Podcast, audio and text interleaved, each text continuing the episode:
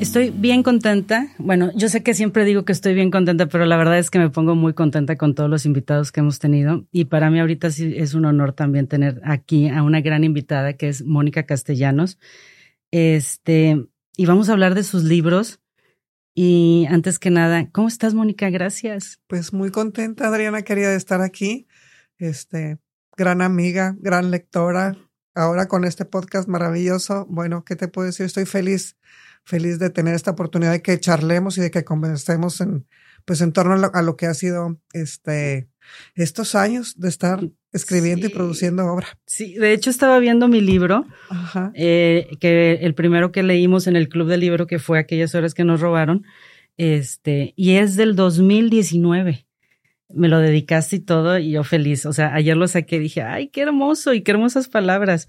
Bueno, pues Mónica Castellanos, tiene dos libros, bueno, tiene tres libros, pero dos grandes libros que son Aquellas horas que nos robaron y El aroma de los anhelos. Los dos libros ya los leí. Hemos tenido oportunidad de platicar con ellos en el club del libro. Este, pero siempre nos gusta empezar, y lo, lo he dicho varias veces, para nosotros los lectores, los escritores son pues nuestros artistas, ¿verdad? O sea, queremos saber todo a detalle, o sea, a qué horas te sientas a escribir, etcétera. Y más bien me gustaría preguntarte, ¿quién es Mónica Castellanos? ¿Cómo te describes tú? ¿Qué, qué me cuentas un poco de ti y luego ya hablamos de tus libros? Qué linda, Adriana, mil gracias. Bueno, antes de, responderte, eh, me interesa comentarte que esta novela salió en el 2018 Mm. Se, se eh, publicó por la primera edición en julio del 2018.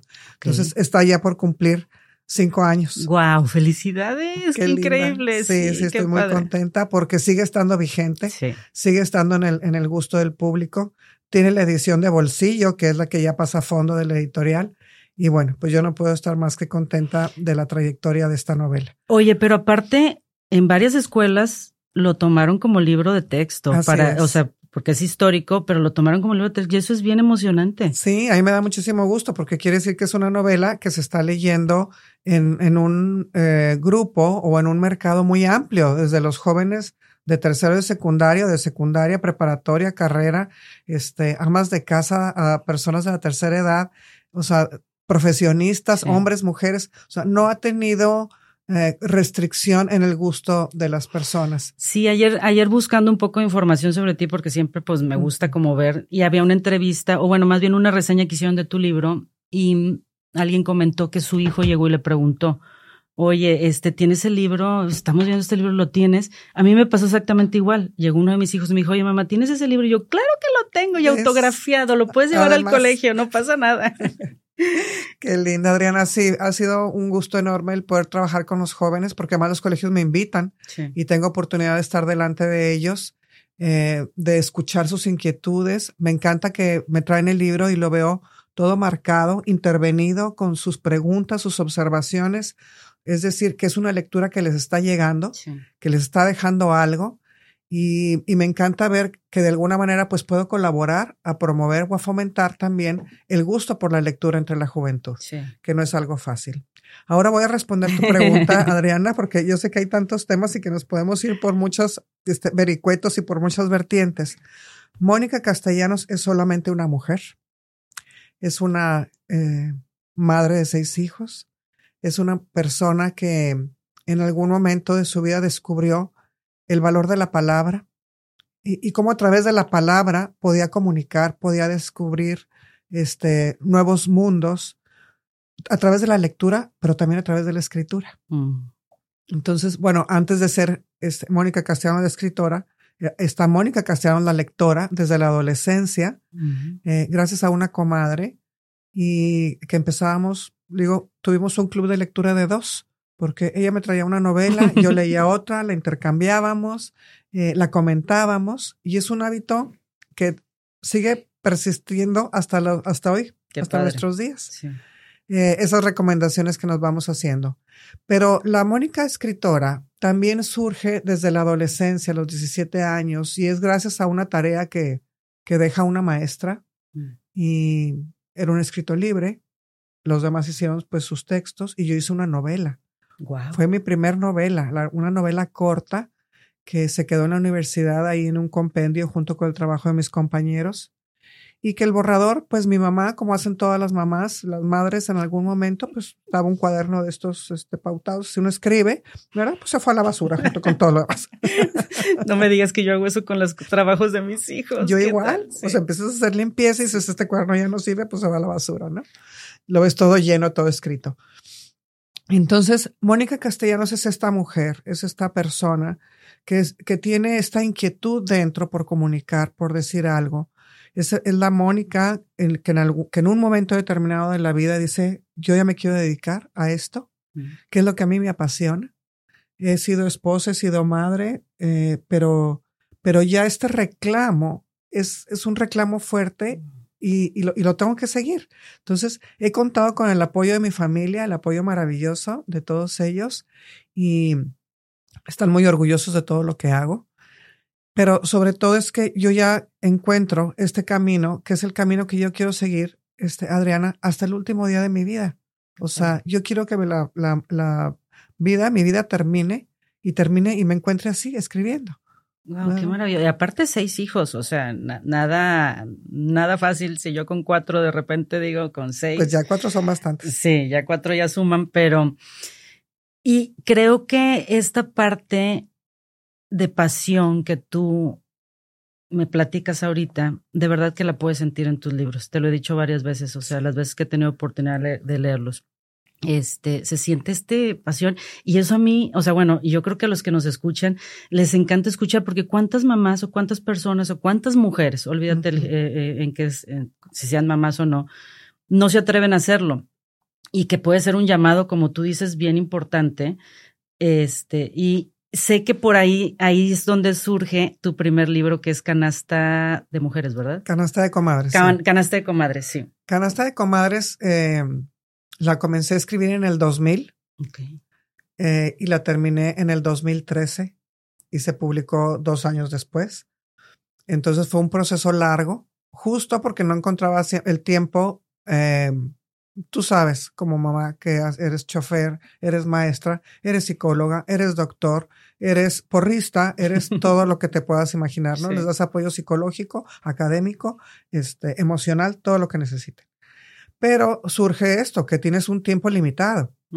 Y aunque quieras dedicarle el tiempo primeramente a, lo que sea tu pasión, pues está esa responsabilidad también que no puedes dejar de lado, ¿no? Y eso fue lo que a mí me, me pasó que escribía un capítulo en verano y luego en diciembre lo borraba y en Semana Santa la volví a escribir y otra vez en verano lo cambiaba y por eso se dilató tanto esa novela. Pero a partir del 2012, de diciembre del 2012, es cuando yo dije, ya, ahora sí, ya me quiero dedicar ya de, lleno. De lleno, total, ya. Totalmente, ¿verdad? Eh, mis hijos ya estaban pues el más chico tenía 16 años, mm. o sea, ya realmente no había esa necesidad de, que estuviera tan, tan presente en casa, tan presente entre ellos. Digo, nunca los dejas, obviamente, pero, pero sí yo ya podía, disponer de mi tiempo, Adriana. Ya. Y eso hace la enorme diferencia de tomar un horario, o sea, yo dejé de trabajar, trabajaba, dejé mi trabajo y entonces eh, adopté el horario de oficina para escribir. Y empieza esta, esta creación, pues, de aquellas horas que nos robaron, del aroma de los anhelos que lo escribí primero. Primero, ¿verdad? Sí, sí. antes que, antes que, y antes el de canastas, no. Después de canastas el publicaste el, aroma de los anhelos. Se publicó primero este. Sí. Pero escribí primero el, oh, otro. Ok, ok. El aroma de los anhelos me parece que es un libro, vamos a platicar de él porque está bien lindo. Eh, es más, yo creo que las dos novelas Aparte de toda esta parte en, en aquellas horas que nos robaron, que es histórico y que está perfectamente documentado y que te va llevando de la mano sobre la vida de Gilberto Bosques, me parece una novela muy bonita y que tiene cosas fuertes, que ahorita hablamos de eso. Pero en El aroma de los anhelos me parece todavía mucho más bonita, porque es la historia de María, em, que era en esta época revolucionaria y que ella tenía una necesidad de ayudar y de salir, ¿no? Y de, y de, y de, pues sí, ser diferente a lo que, a lo que marcaba en ese momento la revolución, ¿no? Claro, es una mujer que no se conforma. Sí. Y tenía 16 años en, en, el libro. ¿Cómo surge María? Fíjate que es eh, muy curioso porque primero surgió el personaje del doctor, mm, ah, que a mí se me antojaba un personaje de época, ¿no? Por el perfil que tenía y todo, este, se me antojaba. Y cuando empecé a investigar, la época de la revolución a mí me sigue gustando mucho. Y reflexionas y dices, bueno, a ver, la revolución mexicana, ¿en quién pensamos cuando pensamos en la revolución mexicana? Pues en Francisco y Madero, en Venustiano Carranza, en Pancho Villa, en Zapata, ¿Y las mujeres? Pues en las Adelitas. Y yo decía, ¿cómo? ¿Son las únicas mujeres en la revolución? ¿Qué más hizo la mujer en la revolución? Y entonces empiezo a investigar, Adrián, mm. y me encuentro con que hubo unos clubes femeninos del Partido Liberal Mexicano. Y estas mujeres maravillosas que quedaron a la sombra de la historia, ellas llevaban entre la ropa escondido correos, las comunicaciones, ayudaban a mover armas, entre la falda y todo lo que traían debajo, escondido. Em, además, promovían eh, afuera de las fábricas, o sea, hacían este, propaganda y, y, su trabajo se quedó ahí a la sombra. O sea, son mujeres que no figuraron en la historia. Y luego me encuentro otras grandes mujeres como Matilde Montoya o Hermila Galindo, eh, mujeres que lucharon en sus ámbitos, Matilde en el ámbito de la medicina, Hermila por el voto femenino. Eh, y digo, bueno, la, la, hermana de Carmen Cerdán, la hermana de Aquiles Cerdán, y en algún momento decía, bueno, puedo escribir sobre alguna de ellas. Pero dije, bueno, ¿y todas las demás? No. Entonces decido que María es un personaje de ficción construido con todas estas historias e inquietudes que me encuentro en estos personajes femeninos de la historia.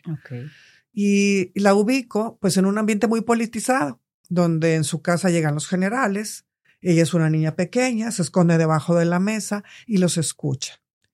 Y además es una joven que lee. Y el leer es Toda la diferencia. Toda la diferencia, totalmente. Y aparte de que en, la historia, pues de una clase, pues acomodada, ¿no? Por decir, que también esa parte en las mujeres era muy olvidada, como dices tú, o sea, porque tenía cierto rango y decían, pues esas no hacen nada y no sirven para nada, ¿no? Porque nomás están de niñas lindas, bonitas. para casarse. Para casarse y no las dejan hacer nada y andan pomposas. Exacto. Y finalmente sí tuvieron un punto bien importante pues para lograr ciertas cosas, ¿no? Como, como lo dice aquí en el libro, para lograr ciertas reconciliaciones, peleas, o sea, hay algo oscuro atrás de estas historias que, que, y que en este libro, El aroma de los anhelos, lo plasman. Pero la, la parte del doctor, eh, es que el doctor era maravilloso. Te enamoras de él porque te enamoras de ese doctor, o sea, no había manera. Y él también muy leído, ¿no? Muy preparado, un hombre culto. Este, y ¿Por qué, ¿Por qué te gusta tanto la Revolución Mexicana? Pues porque es una época de México que yo veo, o sea, muy virulenta, pero que también tiene muchos, o sea, como que es una época de la historia que ha quedado muy encasillada, ¿no? O sea, muy prefabricada. Ok, sí. Y, y me gusta justo por eso, porque vas, yo veo otros ángulos, eh, por decir, también en el aroma de los anhelos está como este girar la cámara hacia el noreste de México, donde es la gesta intelectual. Sí. Porque por eso la novela se desarrolla en Monterrey, en Parras, Coahuila y en San Antonio, Texas. Esta zona, que es de donde vienen las ideas, donde viene eh, este documento que termina Madero, que es el, el plan de San Luis, que es la invitación a levantarse en armas al pueblo mexicano. Eh, donde se hace todo el análisis después de la, o sea, antes de la sucesión presidencial, donde están las ideas de los Flores Magón, este, que están desde San Antonio, Texas, publicando, ¿no? Todas estas ideas liberales. Entonces dices, bueno, efectivamente aquí estuvo el semillero, de aquí salió, ¿no? Y que la historia no lo vi, que siempre en el centro es otra cosa. Sí, es cierto. Entonces yo quería romper un poco con esto y te digo, como que esta época eh, que yo no veo como la revolución, sino como las revoluciones, eh, estos levantamientos y traiciones y traiciones y traiciones que hubo una detrás de la otra, es, hasta que llega Lázaro Cárdenas y ya se, se viene, viene la, dictadura perfecta.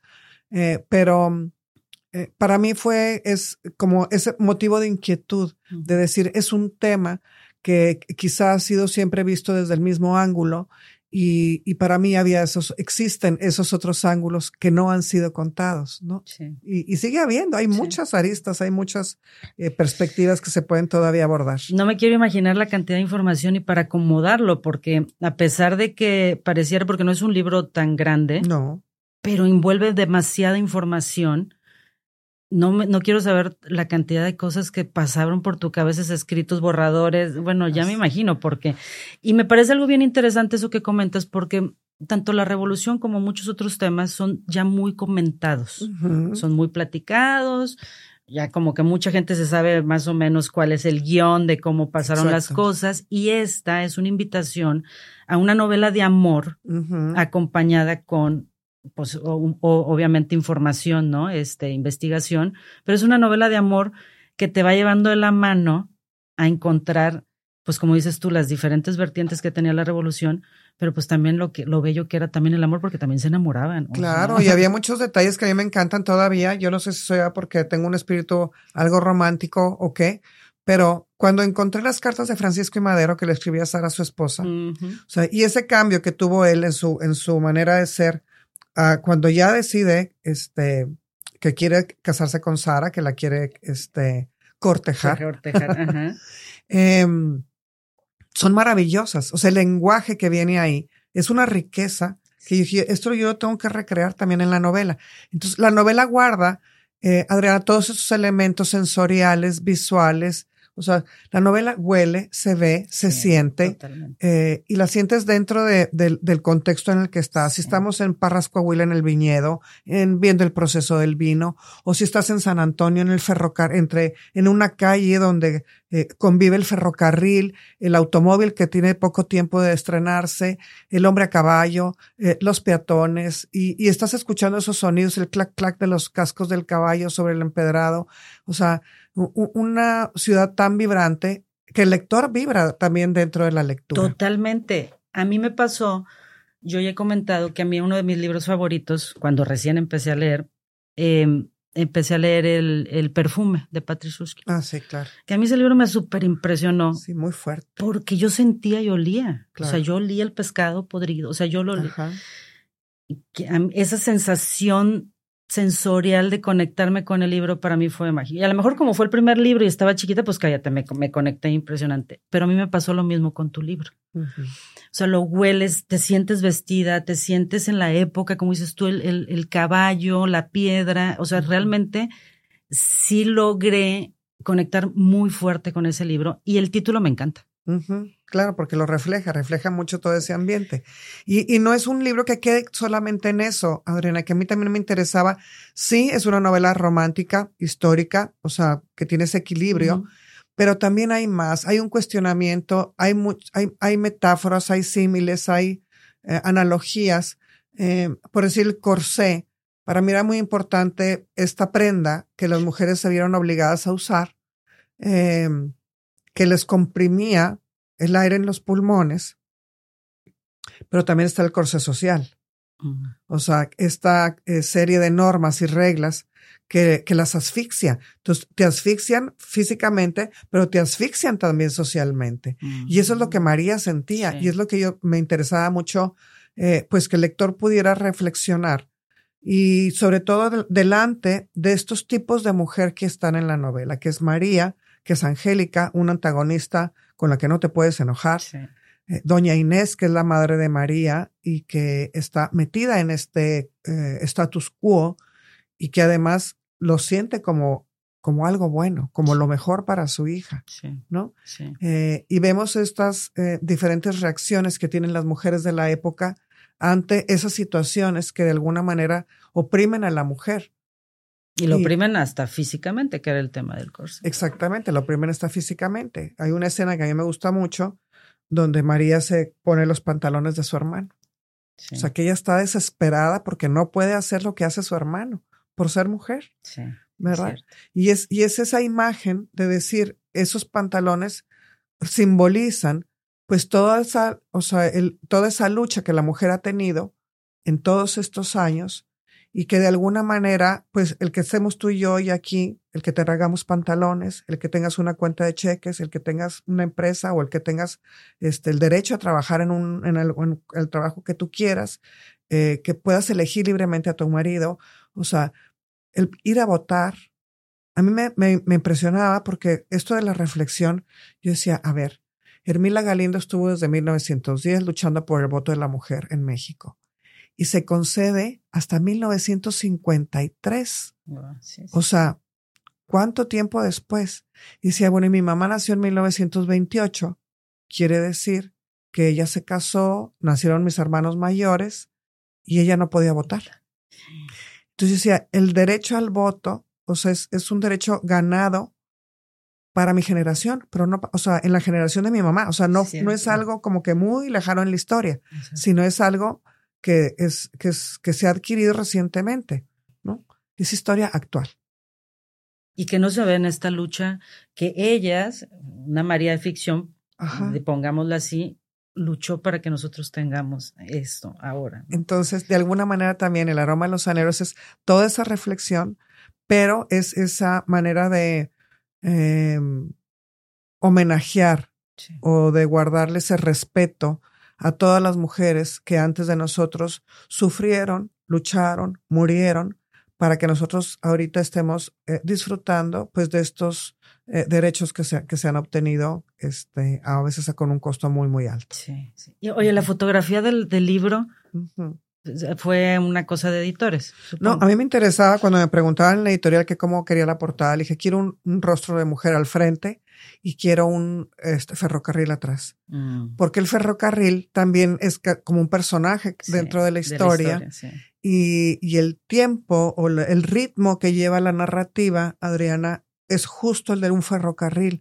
Eh, la novela va avanzando despacio en los primeros capítulos, empieza a cobrar velocidad y es hasta que de repente al final termina, sí, ¿no? O sea, como justo ese ferrocarril que es detenido, ¿no? En su carrera. Entonces, yo eh, me esforcé para que el, la narrativa quedara más o menos en ese, mm. en ese, en ese mismo eh, tiempo y, y, por eso la portada tiene esos elementos ahí. Ah, es muy bonita la portada, ¿eh? muy bonita. El título me parece muy hermoso. Sí.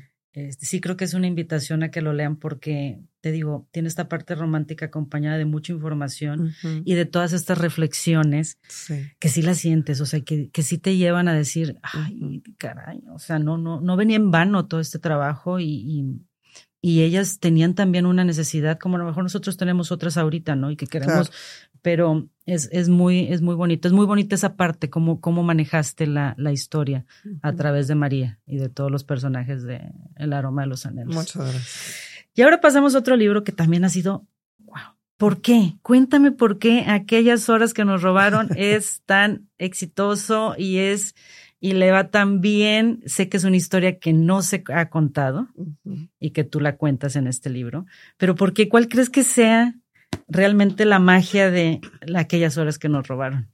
Sí, bueno, como comentas, es una historia poco conocida. Em, cuando yo encontré aquella tarde en mi casa trabajando, estaba, investigando em, material de la Segunda Guerra Mundial y me encontré un artículo que mencionaba que a un Gilberto Bosques le habían hecho un homenaje en Austria, le habían dado su nombre a un paseo porque había salvado la vida de miles de personas durante el fin de la Guerra Civil Española y parte de la Segunda Guerra Mundial. Decía, ¿quién es este Gilberto Bosques y por qué nunca he oído hablar de él? ¿No? Eso fue como que la primera sacudida, Adriana. Sí. Eh, no me dejó dormir tres noches, o sea, no me dejaba. Yo traía el, tema que estaba investigando por un lado y, a Gilberto Bosques por el otro. Eh, tuve la fortuna de encontrarme un teléfono de un familiar y accedí a entrevistar a Laura, su hija. ¿En serio? Fue un evento maravilloso conocerla. Todavía tengo amistad con ella. Eh, la veo cuando voy a la Ciudad de México. Eh, en aquel entonces, cuando la entrevisté, ella tenía 89 años, lúcida completamente, y me permitió esa mirada al interior de quien en ese momento yo pensaba que era solamente un cónsul, pero que al estar platicando con Laurita y durante el trabajo de investigación, eh, pues me di cuenta que era un personaje que iba mucho, mucho más allá de un simple cónsul. Y no porque ser cónsul tenga algo de simpleza, sino porque Gilberto Bosques es maestro, es poeta, es periodista, es eh, contendiente a la gubernatura con Maximino Ávila Camacho, eh, trabajó mucho por modificar el artículo tercero de la educación, un hombre muy inquieto y muy preocupado siempre por la educación en México, sobre todo de las que, de, los segmentos menos este, favorecidos y quienes vivían en, en, las zonas alejadas de las ciudades. Eh, y finalmente un diplomático.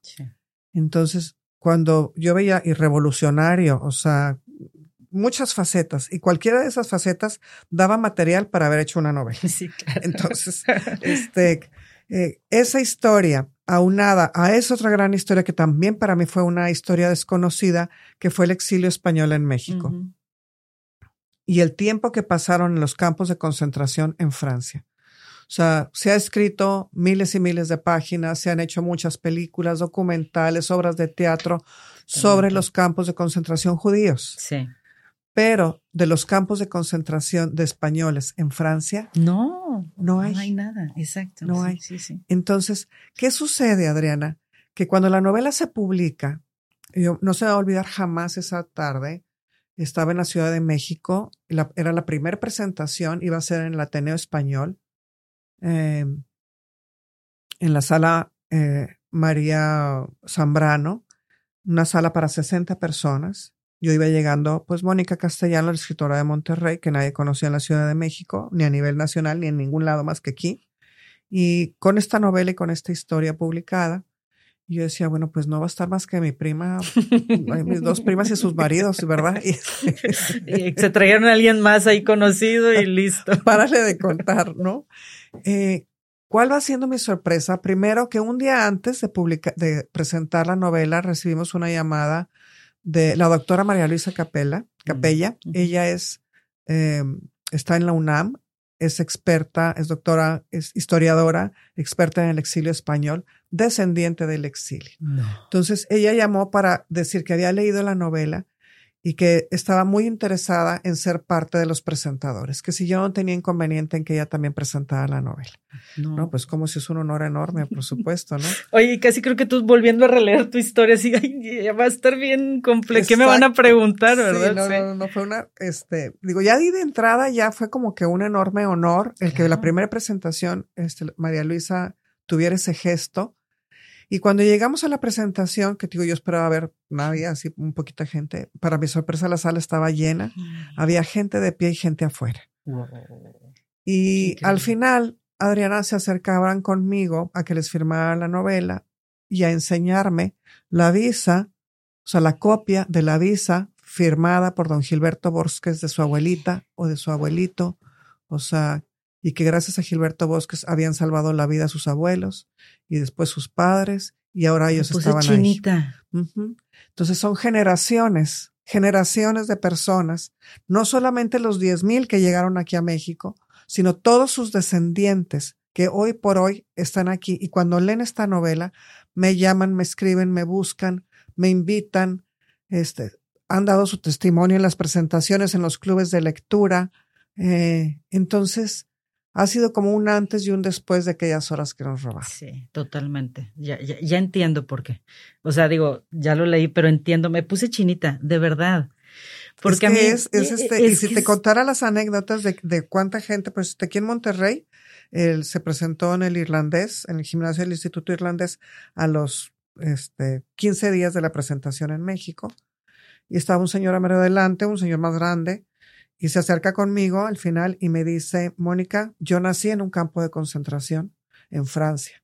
O sea, mi mamá estaba, perdón, en Argelès-sur-Mer y una enfermera que se había dado cuenta de la cantidad de, mujeres que perdían la vida y sus bebés por las condiciones insalubres en que estaban los campos, había instalado una enfermería muy sencilla, pero higiénica. Entonces llevó a mi mamá a, esa enfermería, ahí nací yo, y a los cuatro meses don Gilberto Bosques nos dio los papeles para venir a México. Qué increíble. Y María Luisa, la doctora, cuando estuvimos en el Ateneo, ella dio un dato escalofriante. Ella dijo que el 94% de los niños que estuvieron en los campos de concentración en Francia fallecieron. Entonces, este señor que estaba ahí era de ese pequeño porcentaje que lograron sobrevivir. Y vivía a cuatro cuadras de mi casa. ¿En serio? Entonces, hicimos una amistad este, después de ese momento. Ya platiqué mucho más despacio con él. Me contó toda la historia, pues ya de, cómo se quedaron sus papás y él, y él, bueno, falleció hace poco. Este, Alfonso Vera Canales, un hombre de veras que, eh, pues su testimonio fue muy importante porque me hizo ver realmente el alcance que tiene esta novela en, en el, no solamente en el, en, literariamente o en el contexto histórico, sino en lo que está moviendo en las personas. O sea, mucha gente, el común denominador es, Mónica, yo sabía que veníamos de España, que mi abuelo venía de España o que mi abuela venía de España, pero jamás nos imaginamos todo lo que había, lo que habían sufrido y de lo que no hablaban. Sí, sí, sí, sí, porque, bueno, es la historia de Gilberto Bosques, pero aparte hay dos personajes. ¿Son inventados los nombres? Sí, son personajes de ficción. Son personajes de ficción que son este Guillermina. Guillermina Gerald y Frances Blanchard. Esta historia que, porque bueno, el libro está, eh, o sea, cuenta la historia de Gilberto Bosques a la par de la historia de ellos dos que entran a estos campos de... ¿Cómo pudiste escribir las ratas pasando, eh, cómo se bañaban, el agua salada. Esa historia está impresionantemente bien escrita, impresionantemente cruel. O sea, ahora no le tengan miedo a la historia. La historia es una historia muy bonita, vuelvo a decir. o sea, la verdad es que es una historia muy hermosa. Sí está fuerte, son este, escenas fuertes, pero que quedan no tan fuertes como fueron en la, en la vida real. Sí. Estos dos personajes, Adriana, este, Mina y Frances, estos dos jovencitos, eh, bueno, Mina comienza siendo una niña pequeña y la vemos cómo va creciendo a lo largo de la novela, se convierte en una adolescente. Em, están construidos con los testimonios de sobrevivientes de los campos. Mm o de sus descendientes que platique de lo que escuchaban hablar a sus papás, de los, los, que contaron la historia, porque no todos la contaron, pero los que sí contaron, eh, lo, que, lo que hice fue, al documentar, pues fue que cruzar la información, ¿no? Que es uno de los procesos históricos que haces como para eh, cuando documentas hechos históricos.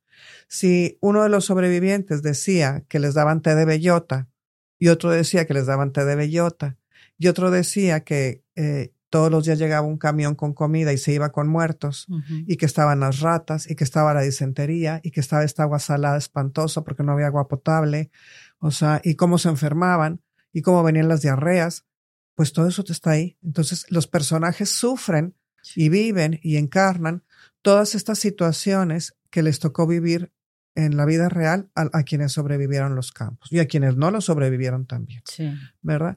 Entonces, sí son personajes que se vuelven entrañables porque el lector los va acompañando en toda esta travesía. Es como un viaje épico que hacen desde eh, la Barcelona bombardeada, bombardeada ¿verdad? Hasta Francia, los campos de concentración. Y bueno, ya no les digo más porque tampoco les queremos hacer spoiler, pero eh, sí es esta cercanía y además, si, si te fijas, la novela, todos los personajes, porque es una novela coral, o sea, hay muchas voces narrativas, todas son, eh, está visto a través de los ojos juveniles. Sí. Porque eh, cuando veía y documentaba y veía las fotografías de esos pequeños niños que estaban así los cuerpecitos alineados uno al lado del otro, este, pues cubiertos de sangre y polvo después de los bombardeos. Cuando veía las imágenes del, del Argel-sur-Mer, que son tremendas, y de los demás campos de Francia, em, yo me hacía la reflexión y, y, veía, y pensaba, bueno, ¿qué sucede con los niños y los jóvenes? O sea, esos niños y esos jóvenes que, que tenían un futuro y que les es arrebatado por la guerra. Entonces, eh, dije, esta novela tiene que estar narrada desde esas voces. Mm. O sea, tiene que ser la visión de los niños y de los jóvenes sobre la guerra. Esta guerra que existe, que ahí está y que siempre ha existido y que sigue existiendo y que lo más probable es que vaya a seguir porque es parte de la naturaleza del hombre. Y aunque queremos que ya no haya guerras, porque este es un grito para decir basta, eh, parece ser que el hombre es sordo y no entiende y siguen generando conflictos. Y es cierto, las escenas más trágicas son ver a niños sangrando al lado de los papás, mutilados. mutilados, que no saben qué hacer, no hay quien los rescate. Sí, sí, esa parte es demasiado impactante, pero como dices tú, no lo vemos. No. Y no lo ven las, las personas que gobiernan, no lo ven en, el sentido de decir, para, o sea, estos niños, claro, ¿qué va a pasar? Ni los niños ni los jóvenes cuentan. Sí. O sea, los niños y los jóvenes no cuentan en los conflictos bélicos. Y tenemos que mirar hacia ellos, tenemos que verlos. ¿Por qué? Porque esos niños y esos jóvenes, las vidas de esos niños y de esos jóvenes es responsabilidad de los adultos. Estos adultos que son los que promueven los conflictos por intereses económicos, porque sabemos que las fábricas de armamento son el mejor negocio que existe, porque entonces los países poderosos van inventando estas guerras y estos conflictos para poder llevar ese armamento. Pero esos niños y esos jóvenes, ¿qué? Entonces, el título de la novela, Adriana, justo es esa, aquellas horas que nos robaron, porque es el grito de esos niños delante del conflicto bélico. Ayer que le mandaba a mi productor el, el nombre del libro, lo primero que me dijo fue, qué bonito título. Ay, gracias. Porque aparte agarra muchas cosas. O sea, pueden ser aquellas horas que nos robaron de muchas, de muchos temas, de muchas cosas. Este, y a mí me pasó algo particular, creo que sí te lo comenté. Lo terminé de leer porque al final, este, no, también no quiero mucho espolear. Hay una lista, ¿no? De personas que se subieron a este barco cuando fueron rescatadas. Que también eso me, cuando los, los, los jóvenes se suben al barco, y que no saben si sentirse emocionados o no, me causaba como un estrés. Y aparece el apellido Muela. Y yo, cuando veo el apellido, yo le marco a mi papá y me dice, papá, no tengo idea. Y yo, papá, tienes que leer este libro, por favor. O sea, aparece, me dice, pues a lo mejor sí, se subieron al barco, no, no sé, o sea, no, sé, en teoría no, ya sabes, ¿no? Salen como todas estas teorías. Y me impresionó porque, bueno, mi familia, el apellido es este europeo. Claro, no es común, no es común aquí en México. Sí. Y al parecer estaban en esta lista de barcos. Pero ni mi propia familia sabía, o sea, al menos mi padre no sabía, pues que había pasado ni que existía esta historia. Claro. Espero que me esté escuchando y que lo haya leído. Este, pero eso también me, claro, pues obvio, me, me sentí con curiosidad. O sea, con curiosidad de saber y yo decía, bueno, ¿qué tanto no pasaron ellos también en, ese momento? ¿Y de dónde vengo? Y estoy aquí. O sea, es un, es un elemento de reflexión. Claro, porque son tus raíces. De alguna manera son tus raíces y son las historias que están ahí atrás, que están guardadas, que están esperando quizás salir a la luz en algún momento o que haya un detonador que pueda este, pues hacerlas, hacerlas volver a, a, iluminarse. Sí, sí. Oye, y no te quedas, o sea, me supongo que tienes todavía mucha información. Sí. Y no te quedaste con curiosidad. Digo, el libro así está perfectísimo. O sea, no le haría, digo, yo no soy escritora, ¿no? Pero no, no, no, no necesita nada más. Pero con cuántas historias no te has de haber quedado que dices, la saco, no la saco, la sí, publico, no fue, yo creo que de los mayores retos fue eso, decir qué se queda y qué no. O sea, qué entra y qué no entra tanto de la personalidad o de la vida de don Gilberto, como de lo del exilio, como de esas otras historias que estaban ahí también, por decir, en incluir a, Ana Segers o de la familia Schwebel, o mm, sea, este, porque es como una óptica de toda la situación mundial en ese momento. Y, y como estas dos grandes historias pues se van alcanzando en el tiempo, eh, desde que nace don Gilberto ahí en Chautla de Puebla, hasta que vemos este momento ya eh, durante la Segunda Guerra Mundial. Todo lo de don Gilberto posterior a la Segunda Guerra Mundial, pues no lo incluyo. Y hay mucho material ahí. Él hizo una labor maravillosa también en Portugal, siguió sacando españoles. Eh, y luego en Cuba, cuando estuvo el gobierno de Batista y después de Fidel Castro. Entonces, hay más de 500 cubanos que trajo a México. Mm. Sí. Y ahorita, ¿Cómo te inspiras? O sea, que, digo, no sé si eso nunca se dice si va a haber otra historia o no. Me supongo que sí, porque tienes una pasión increíble para escribir.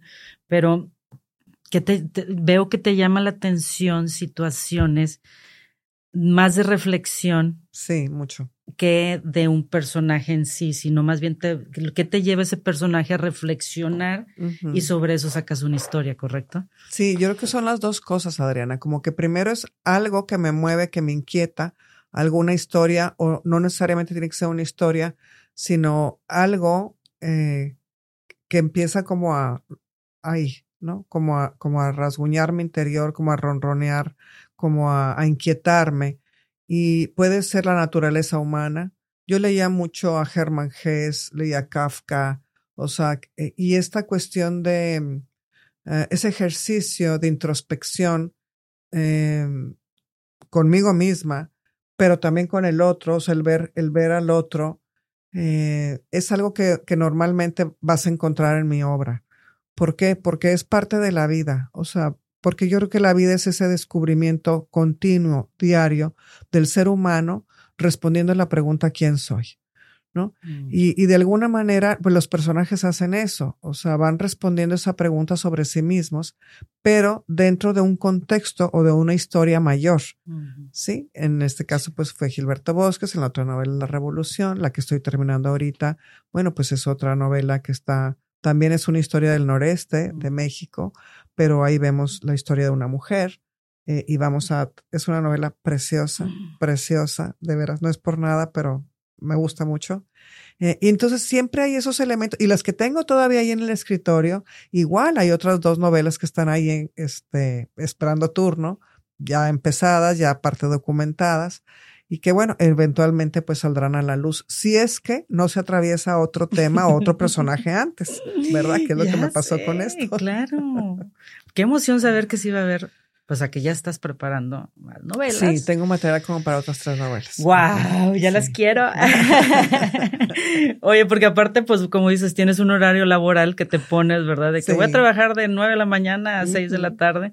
Qué rico, qué padre. Digo, a, a, mí me encantaría también tener un tiempo para leer todo el tiempo, que eso es maravilloso. Yo igual, Adriana. Tengo cerros, literal, cerros de libros comprados de cada feria, de cada vez que voy a una librería, de que se me atraviesa uno y veo otro, de los que pido por internet eh, y lo que me falta es el tiempo, para leer. Y digo, bueno, yo me voy a tomar un año sabático donde lo único que voy a hacer va a ser leer. No voy a escribir nada. estaría, estaría genial. Apenas, ¿no? Porque si no, ¿cómo te pones al corriente? Sí, sí, sí. Este, algo, ay, se me fue, perdón, algo te iba a comentar y se, me emocioné, y, pero iba a hacer algo respecto a la lectura. Ah, todavía tienes club de libros. Ya no, o sí. Pero tú tenías un club de libro, ¿verdad?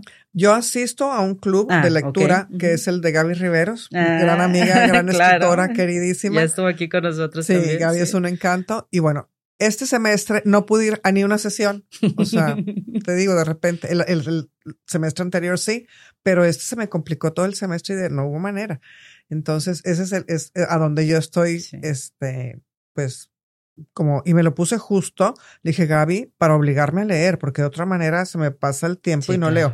O leo cosas sobre, sobre lo que estoy trabajando. O sea, dependiendo de la novela que estoy escribiendo, pues hay material de lectura, pero no es la lectura de las novedades o no es la lectura que, este, ¿no? Que te, que te quieres poner al corriente o que te llama la atención, aunque sea un clásico o que sea, este, novedad, pero, em, que le voy relegando y que las voy relegando por, pues, por el trabajo. Sí.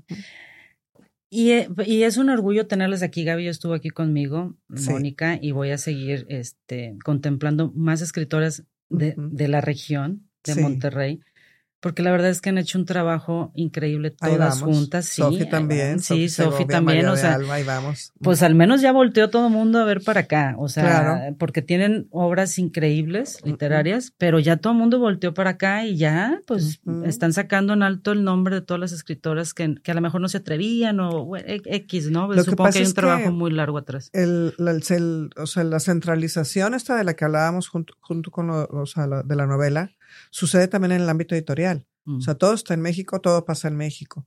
Y no se voltea a ver a, las, a otras regiones o a otros mm. lugares. Entonces, llegar a la Ciudad de México y que te publiquen no es fácil. Mm. No es un camino fácil. Las que lo hemos hecho, pues bueno, es este, ya sea por eh, circunstancias, ya sea porque tuvimos la fortuna de que alguien nos recomendara, en mi caso porque tengo una agente literaria, la, con, la comparto con Gaby.